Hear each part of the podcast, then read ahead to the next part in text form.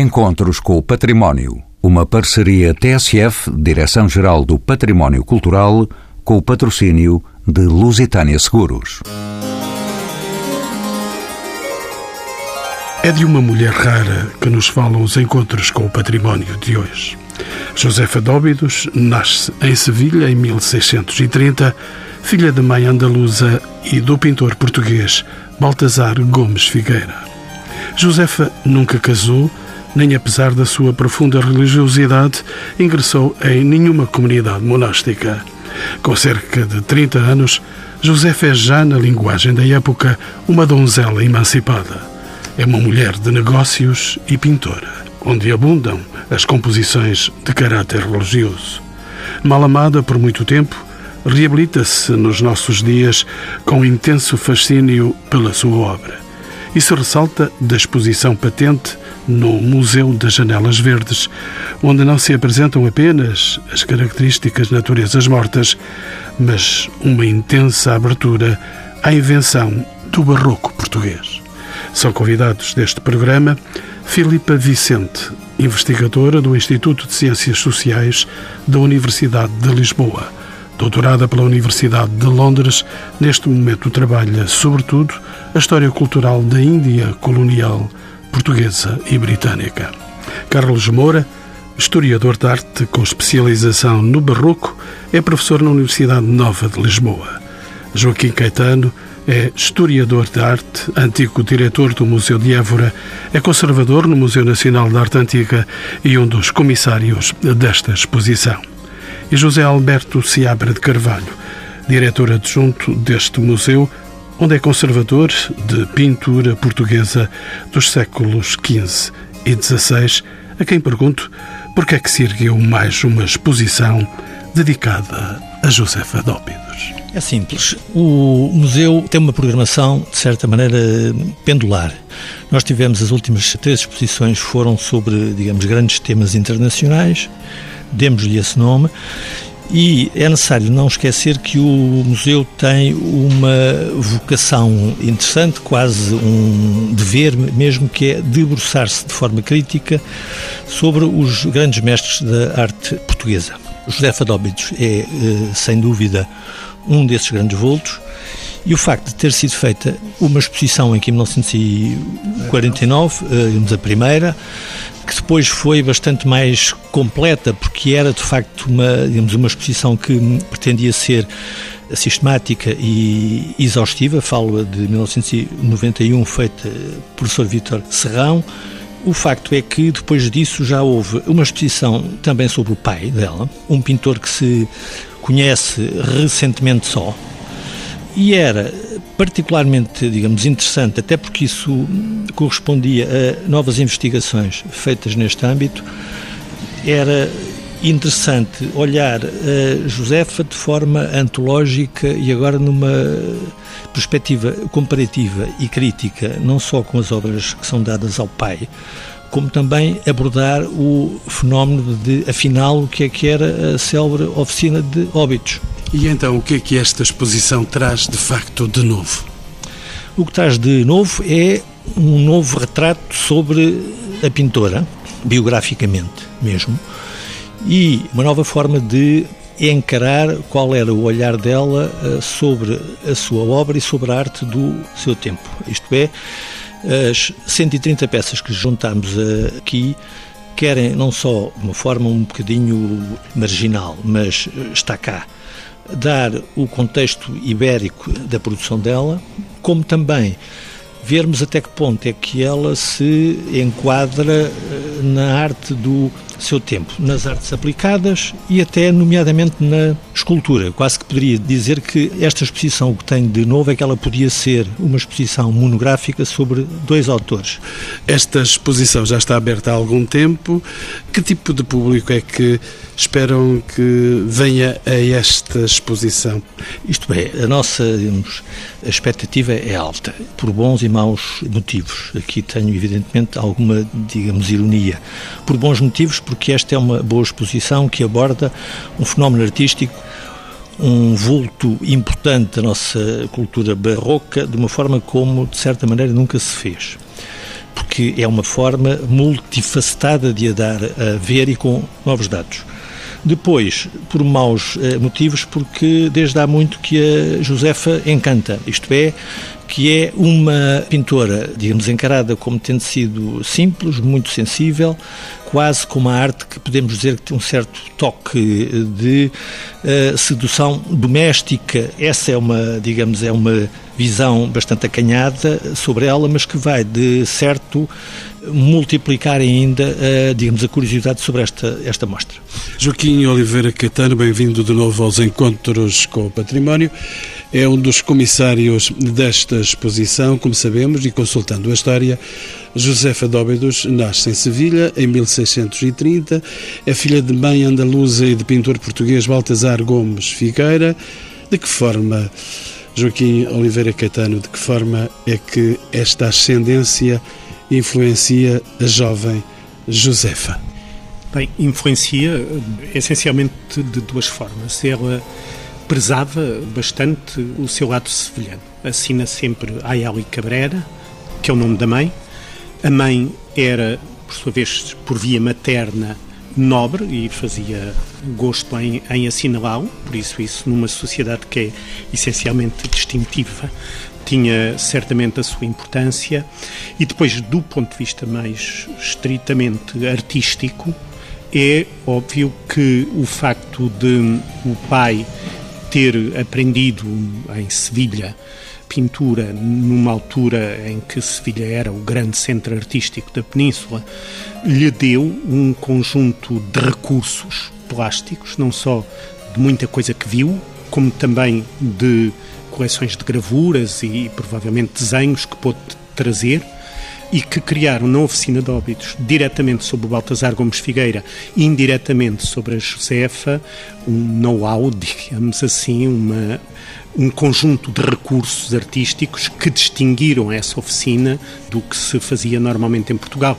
E isso é particularmente evidente no caso da natureza morta, em que, durante quase toda a segunda metade do século XVII, a oficina de óbitos foi a única oficina que produziu, em larga escala, o bodegone, à maneira sevilhana, precisamente. Carlos Moura, mais um convidado deste programa, é um especialista em barroco português. Consultando de novo a história, Dr. Carlos Moura, nós verificamos que o tempo em que Josefa Dóbidos cresce em Portugal, estamos num tempo marcado pelo fim da União Dinástica, pela guerra com Castela e pelo esgotamento de recursos económicos, diplomáticos e intelectuais. Como é que se caracteriza a vivência social e artística do Portugal de 600? Estamos num tempo especial?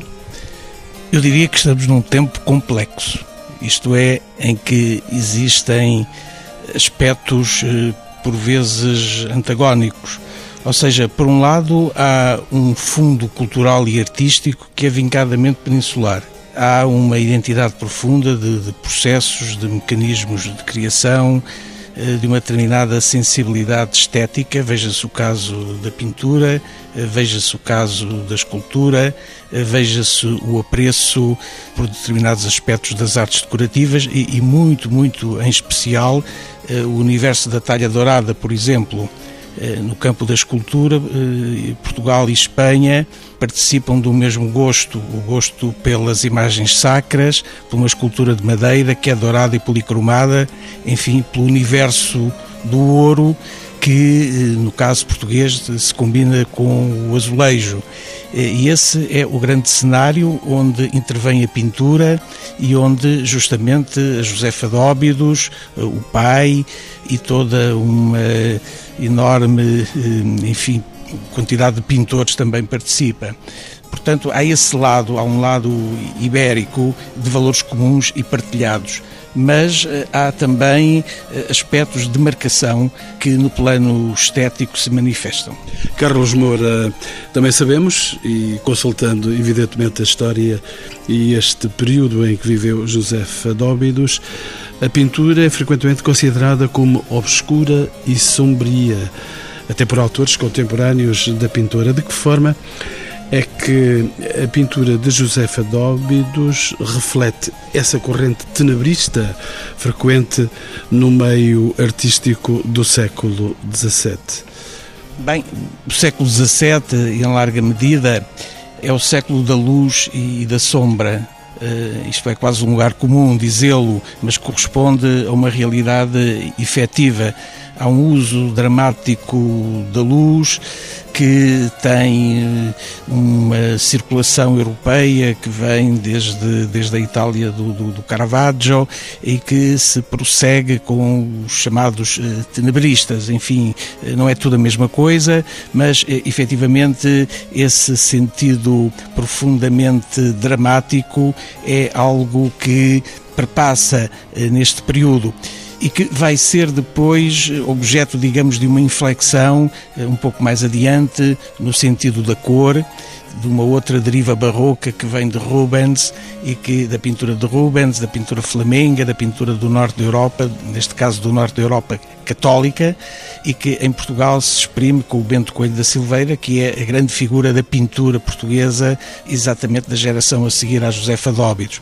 A Josefa Dóbidos, portanto, está aqui eh, marcada por valores que são os do seu tempo, os do seu tempo estético português e o do seu tempo estético sevilhano, aquela de alguma maneira dá a volta, eh, não no sentido da coitadinha, como se dizia até agora, mas num outro sentido que esta exposição vinca muito bem e penso que de um modo eloquente. Vou brevemente trazer a programa a professora Filipa Vicente, entretanto, regresso a si, José Alberto Seabra de Carvalho, para observar que a exposição, agora patente aqui neste museu, apresenta não só uma perspectiva da obra desta pintora, como salienta a sua relevância no quadro da cultura do seu tempo. De que forma é que a pintura de Josefa Dóbidos contribui para a invenção do barroco português, tal como se anuncia no título desta exposição? Ela contribui de uma forma que podemos dizer plasticamente vivaz. Isto é, as suas, digamos, composições naquilo que é o espaço fundamentalmente o eclesial, de que se falou ainda há pouco. Ou seja, a forma como alguns retábulos que ela faz como, digamos, pintora profissionalmente afirmada, de facto, são peças de grande, digamos, aparato retórico e de muito interessante nível plástico. Isto é, Há certas zonas aqui da exposição onde isso é levado a um termo de portanto, comparação particularmente exigente. Nós temos nesta exposição, no capítulo dedicado às composições religiosas, duas telas, nada mais nada menos que de Zurbarán. Uma veio de Sevilha, outra veio do Museu do Prado. E, para não ir muito mais longe nessas comparações, o que é já um jargão entre nós que estamos mais dentro desta exposição é que os rostos não têm a mesma, digamos, qualidade zurbaranesca, mas Josefa, ao nível dos panos, é bastante, digamos, é uma pintora de muito bom nível que não chega, digamos, à vibração e à, digamos, intensidade da paleta de Zurbarán, mas não há dúvida que com ele compete com alguma imodéstia. Professora Filipa Vicente, bem-vinda então aos Encontros com o Património. Olhar de perto Josefa Dóbidos não foi a primeira mulher pintora do seu tempo, nem a única. Que exemplos é que se conhecem de mulheres artistas na Europa do período moderno e que características partilham ou não partilham com a pintora portuguesa? A professora Filipa Vicente. Existiam muitas mulheres pintoras na Europa de então, não só no tempo da Josefa Dóvidos, mas também antes, bastante antes, desde o século XVI. Sabemos mais sobre as pintoras italianas, porque havia em Itália uma tradição de escrita de biografias de artistas que faz com que já o Vasari, o Giorgio Vasari, em 1550, já tenha escrito sobre várias mulheres artistas e depois dele no século XVII e no século XVIII também vários biógrafos escreveram sobre muitas mulheres artistas. E eu acho que faz todo o sentido pensar na Josefa Dóbidos não necessariamente em termos de comparação artística com outras mulheres, mas sim em termos de condições de produção artística. E dou apenas alguns exemplos. Ela é filha de um pintor e essa é uma característica das mulheres pintoras até ao século XX porque as limitações de um percurso de criatividade feminino eram tantas que somente quando elas tinham esse eventual talento era favorecido é que muitas vezes podia ser identificado. Portanto, serem filhas de artistas, porque tinham um acesso muito mais difícil ao trabalho em ateliê de desconhecidos, é o caso da Josefa Dóbidos. Depois, terem também as condições para trabalhar, e aqui eu usei esta ideia muito usada nas abordagens feministas, quer da literatura, quer da arte, da Virginia Woolf, que no seu ensaio de 1929, A Room of One's Own, escreve que as mulheres, para escreverem, para produzirem ficção, têm que ter condições para o fazer. E estas condições passam por eh, aspectos muito prosaicos que eh, questionam esta ideia de genialidade e de talento, talvez demasiado valorizada por uma historiografia da arte, e que tem a ver com o ter dinheiro para o fazer, ter tempo, ter uma educação, uma formação e ter um espaço, ter um espaço. E a Josefa Dóbitos também teve estas condições para pintar. Joaquim Oliveira Caetano, regresso também a si. A aprendizagem da Josefa Dóbidos decorreu na totalidade na oficina do pai, o pintor Baltasar Gomes Figueira, o pai português, de origem portuguesa, unidos tanto pela relação pai-filho como pela ligação entre mestre e discípula, nem sempre foi fácil distinguir a obra de um e de outros. Sabemos hoje, com segurança, quais são as obras de Baltasar Gomes Figueira e as de Josefa Dóbidos. Está feita já essa destrinça? Com segurança, não. Está feita certamente na pintura religiosa, em que os estilos não se confundem. No caso da natureza morta, é muito mais difícil. Há, aliás, algumas coisas curiosas que só a preparação desta exposição pode trazer eh, à evidência. Por exemplo, que a Josefa Dóbitos só assina Naturezas Mortas depois da morte do pai. As primeiras Naturezas Mortas eh, assinadas por ela são de 76 e depois de 77. O pai tinha morrido em 1674. E, curiosamente, também, o pai só assina, tanto quanto sabemos, Naturezas Mortas em 1645 até 1647 que é precisamente o ano em que a Josefa Dóbitos assina as suas primeiras obras. Isto talvez indicie que, pelo meio, ambos consideravam que a produção dessas naturezas mortas se situava num quadro oficinal para o qual uh, ambos contribuíam.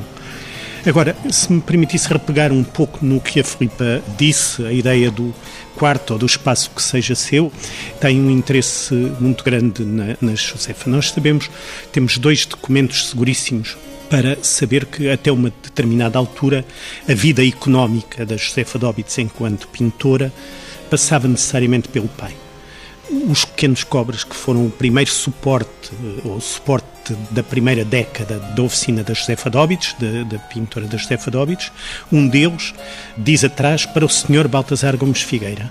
Quer dizer que a encomenda é feita pelo pai e não por a filha. Por outro lado, há uma gravura que a Josefa Dóbitos assina e data de 1653, que saiu nos estatutos da Universidade de Coimbra, que saem eh, os primeiros estatutos depois da restauração, ela está assinada, claramente, Josefa Dayala em Óbidos, 1653, e conhecemos o recibo que é pago ao pai.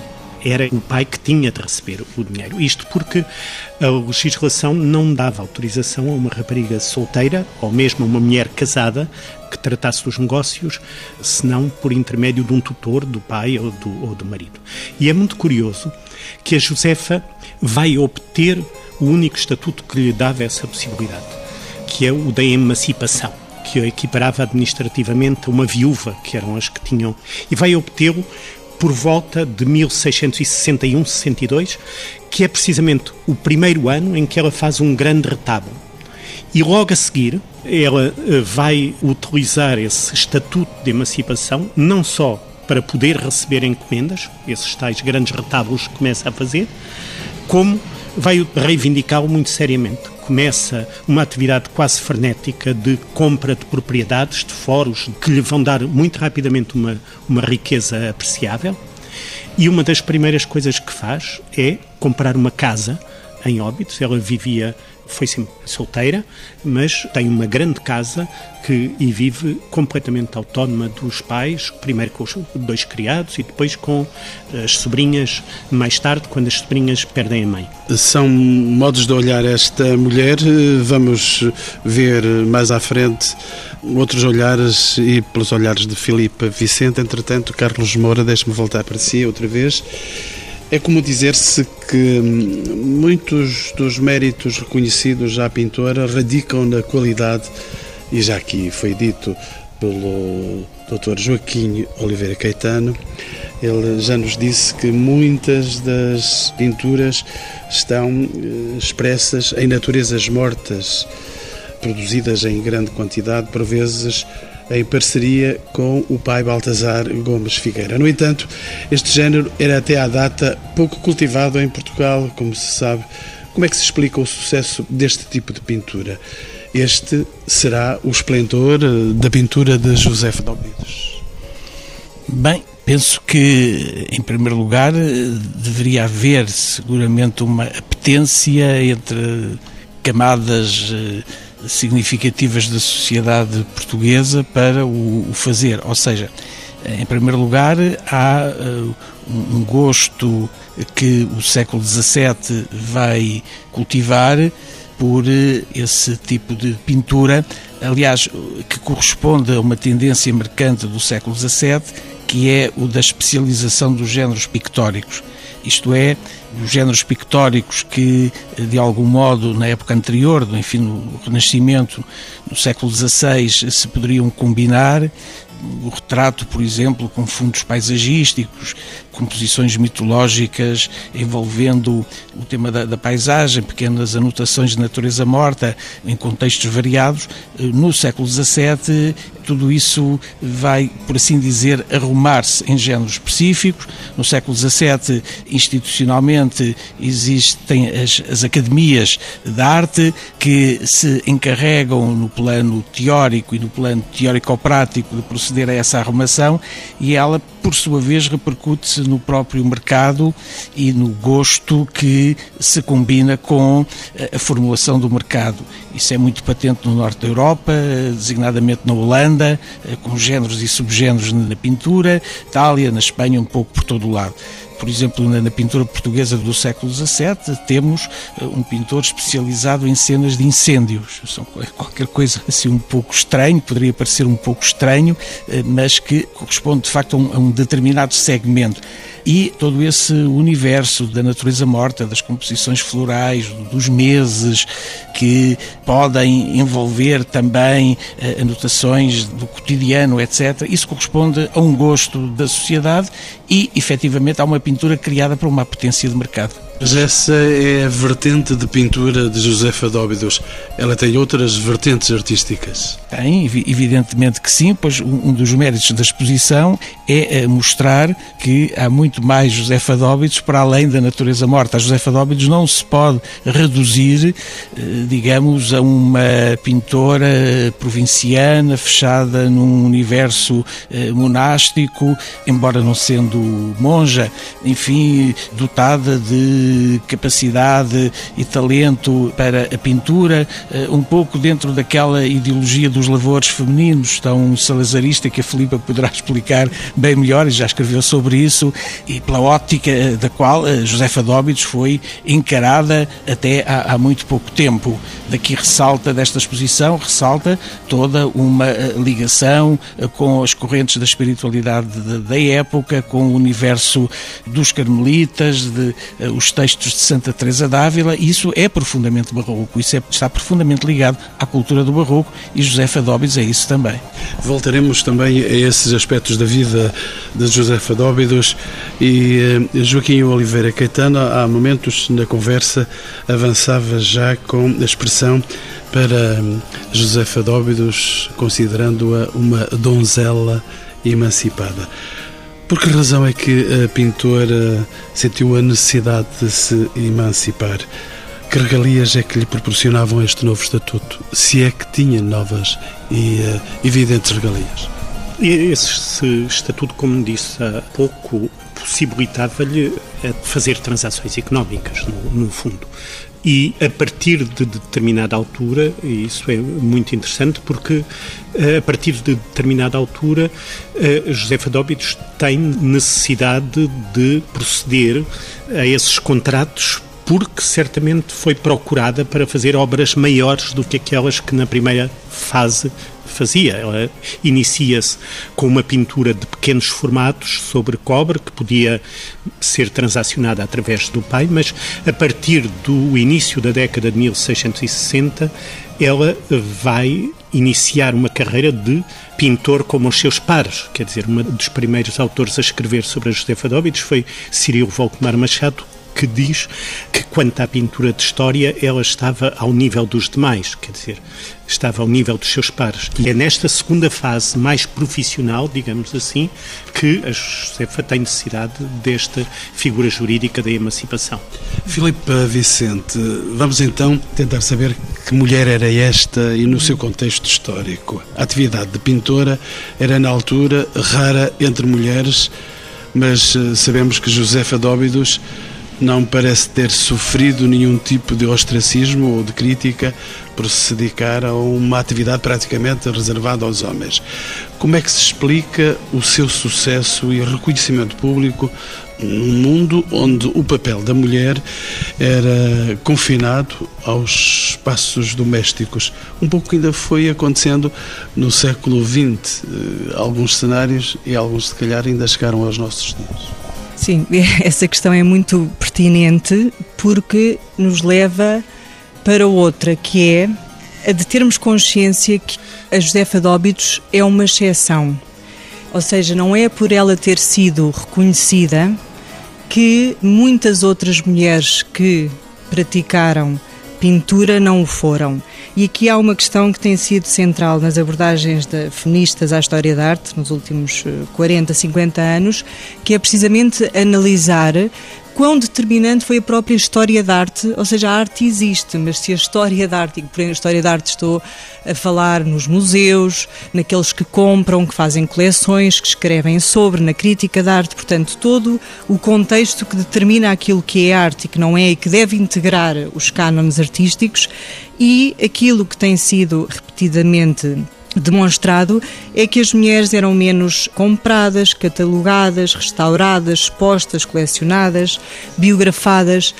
E isso leva a uma espécie de círculo vicioso em que, quando temos menos documentos visuais escritos sobre uma pessoa, sobre um artista, sobre alguém que produz uma forma de conhecimento, também tendemos a não trabalhar tanto sobre ela. Portanto, sem dúvida que a Josefa Dóbidos foi estudada e trabalhada e até curiosamente muitas vezes ignorando o facto dela ser uma mulher, que eu acho que não faz sentido porque é essencial no século XVII termos em conta que ela é uma mulher e essa perspectiva é valorizada. Hoje em dia mas há de facto, ou existiram muitas mulheres que já não podemos recuperar, digamos assim, porque a documentação sobre ela já está demasiado invisível. Filipe Vicente, a pintora de que falamos, evidente, Josefa Dóbidos, cedo adquiriu também notoriedade como pintora, e já que o dissemos, pintora de naturezas mortas e composições de caráter religioso. Esta vertente ainda não tínhamos tocado tanto, sendo estes temas comuns à pintura da época. A condição feminina de Josefa reflete-se também nas suas obras. E de que forma, Filipe Vicente? Quando pensamos numa ideia de arte feminina, eu penso que pode ser bastante problemática, porque é a ideia de que as mulheres, por serem mulheres, produziriam um outro tipo de arte. Mas eu penso que podemos falar sim numa arte que é mais provável que sejam mulheres a fazê-la, tendo em conta o espaço onde viviam. E voltando a uma questão que o Joaquim estava a colocar, que é a domesticidade e o maior acesso àquilo que estava próximo. Portanto, havia de facto menos mulheres a fazerem pintura de altar, pintura histórica, pintura religiosa, que era a mais valorizada, mais mulheres a fazerem talvez naturezas mortas, por exemplo, no norte da Europa, muitas a fazerem retrato e autorretrato, porque eram formas de pintar mais fáceis a uma mulher, não implicavam uma deslocação. Mas é curioso que mesmo em Itália há muitas mulheres a fazerem retratos e autorretratos e depois há algumas exceções, como a Lavínia Fontana, uma pintora anterior à Josefa Dóbidos, bolonhesa, que faz pintura de altar, mas que já um crítico na época diz: bem, ela não é tão boa a fazer pintura de altar porque já implica um conhecimento do corpo humano eh, muito superior à pintura, ao retrato. E aí sim, eu acho que é muito importante pensarmos que as mulheres tinham menos acesso ao estudo do corpo humano, ao estudo em academias e, curiosamente, a Josefa Dóbitos também aqui é bastante eh, excepcional porque faz encomendas, pintura religiosa e pintura de altar. Joaquim Oliveira Caetano, a crítica mais recente parece desmentir algumas ideias feitas quanto à natureza provinciana, utilizemos este termo, e limitada da pintura de Josefa Dóbidos, salientando o seu tom precoce e capacidade técnica. Sabe-se que a pintora cresceu e desenvolveu a sua atividade num meio pequeno e confinado, longe de influências mais cosmopolitas. Afinal, eh, Joaquim Oliveira Caetano, como é que podemos definir a obra de Josefa Dóbido. Estamos já a caminhar para o final da nossa conversa. Bem, eu gostava de dizer que não descarto dos estudos da Josefa a importância do caráter provinciano, até como forma de vida. Há algumas liberdades que a Josefa teve enquanto mulher na sua carreira derivaram também do facto de ela estar enquadrada numa família alargada que tem o seu espaço territorial que vai possibilitar, por exemplo, encomendas, que vai possibilitar todas estas compras de, de, terras, esta atividade económica que a Josefa faz, é sempre muito amparada na estrutura familiar os irmãos, o pai, os tios que aparecem como testemunhas e que organizam de alguma forma este meio e, e há um espaço geográfico que é o da Extremadura, ela não pinta acima do Bussaco nem abaixo de Cascais e estes dois extremos são para carmelitas que é uma, uma ordem que a Estefas está bastante próxima.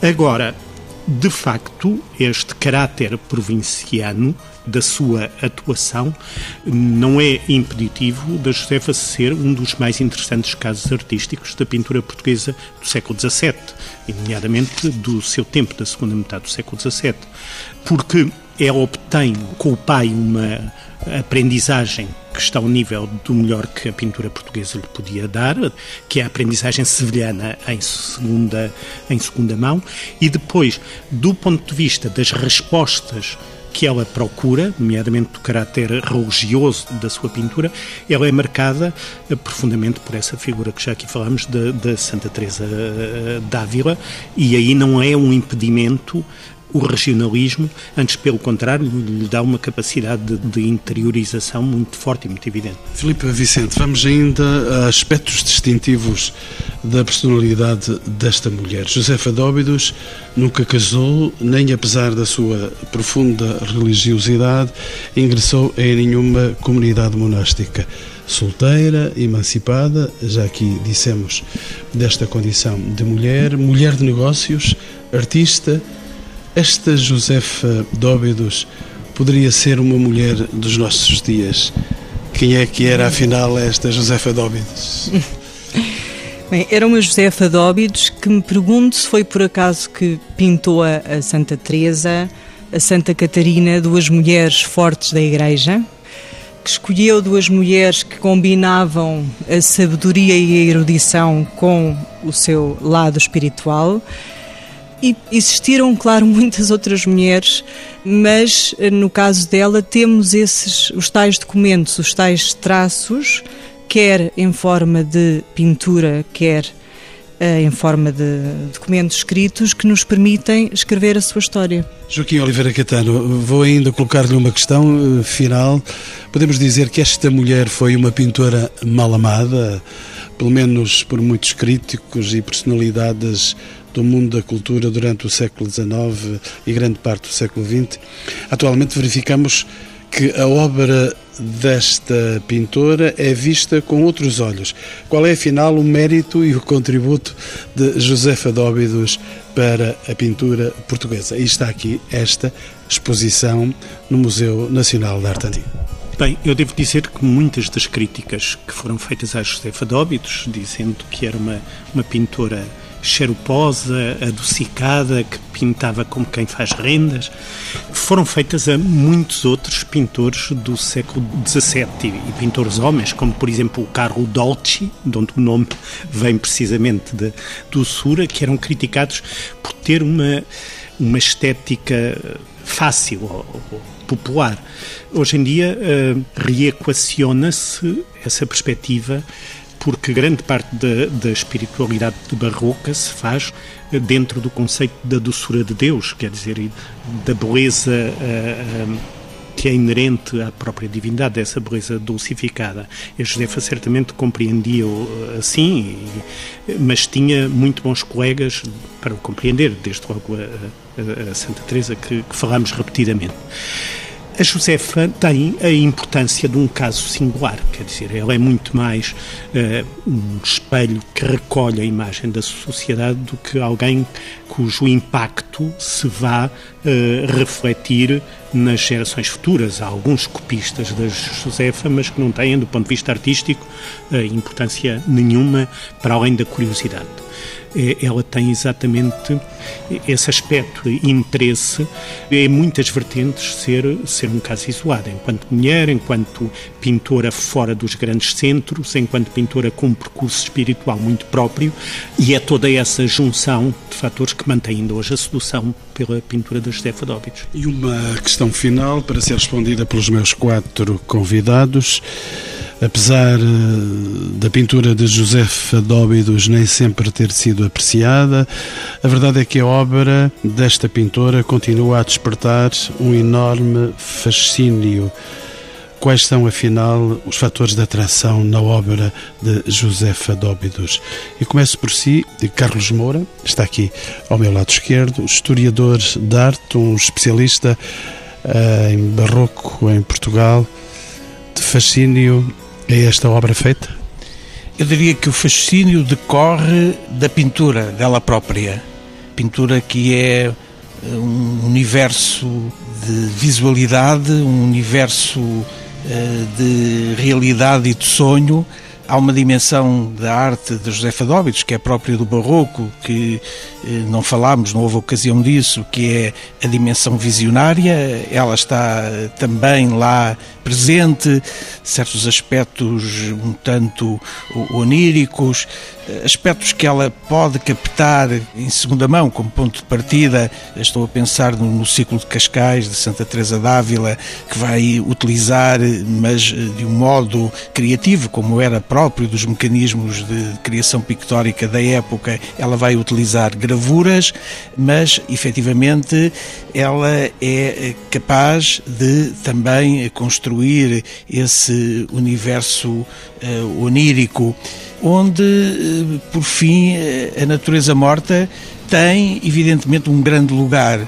E aí, era um, há uns anos atrás, era um lugar comum comparar as naturezas mortas da Josefa Dóbidos à poesia barroca, por exemplo, às metáforas do Menino Jesus eh, em açúcar, porque isso efetivamente corresponde a algo de estruturado, a algo de, de, de profundo e algo realmente que é construído e executado com grande qualidade.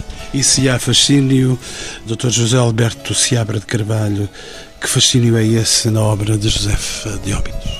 O fascínio é sempre o da cor. Quanto a, a mim, é isso mesmo. Falou-se aqui de luz e de sombras, de tenebrismo. uh, na pintura desta época. Josefa, que não faz parte ainda do, digamos, universo, como nós lhe damos o nome do, portanto, clarear da paleta, que vem com o nosso século, XVIII, o facto é que ela é como é que é dizer, uma afirmação em, digamos, elogio daquilo que o Miguel Torga, quando veio uh, à exposição de 49, dizia como um, digamos, impropério, ou seja, que citando a senhora faz renda com os pincéis, que falta de imaginação, que miséria de desenho, que geleia tudo aquilo. É necessário vir ver esta exposição para, digamos, entender o que é que aqui está de jactância ao modo da crítica dos vencidos da vida, de certa maneira, não é? E, e para vê-la aqui, também nós vamos reconhecer uma mulher que podia ter sido uh, uma mulher forte, que podia ter sido por causa disso mesmo uma, digamos, heroína uh, de um romance da de Agostina Bessa Luís, de uma forma uh, óbvia. É necessário para entender esta complexidade ver a forma como aqui se mostra a pintura dela, do modo como eu já, já disse, novo e crítico, e é também necessariamente, porque é uma mulher culta, ligada à, digamos, cultura e à literatura devota da sua época, é necessário, digamos, entender isso naquilo que o catálogo também ele próprio afirma de importante sobre esse aspecto. Joaquim Oliveira Caetano é comissário desta exposição. Imagino que eh, o fascínio e a sedução passou pela obra de hum, José Fadóbidos para a colocar aqui em exposição ao povo. Passou, mas não só pela obra, também pela figura. Já várias vezes aqui foi referido o caráter espiritual da Josefa, mas quando nós conhecemos o seu testamento, ela era também uma mulher que tinha roupas extremamente garridas, eh, joias eh, profanas, quer dizer, eh, era tudo. O testamento dá-nos uma imagem. A sua casa era relativamente rica, com móveis, com tapetes orientais. Dá-nos uma imagem um, um pouco mais completa desta mulher que viu na pintura e na parte económica maneira de garantir uma autonomia e soube impor-se à, sociedade do seu tempo. Quer dizer, soube claramente impor-se. Filipe Vicente, uma mulher com saberes vindos de Londres, como é que reage ao fascínio desta outra mulher, Josefa Dóbidos? A mim fascina-me, a Josefa Dóbidos, também por essa exuberância mas penso que pode fascinar ou também não fascinar, porque, como vimos também, foi objeto de muitas críticas e, curiosamente, porque a mim também me interessa muito a história da crítica de arte, objeto de muitas críticas que foram muito comuns a mulheres artistas. Esta ideia da doçura como uma crítica do ser fácil, das tais rendas de que falávamos, de uma pintura leve e feminina, no seu sentido negativo também fez parte da sua história, mas a mim fascina-me por ser também uma mulher artista.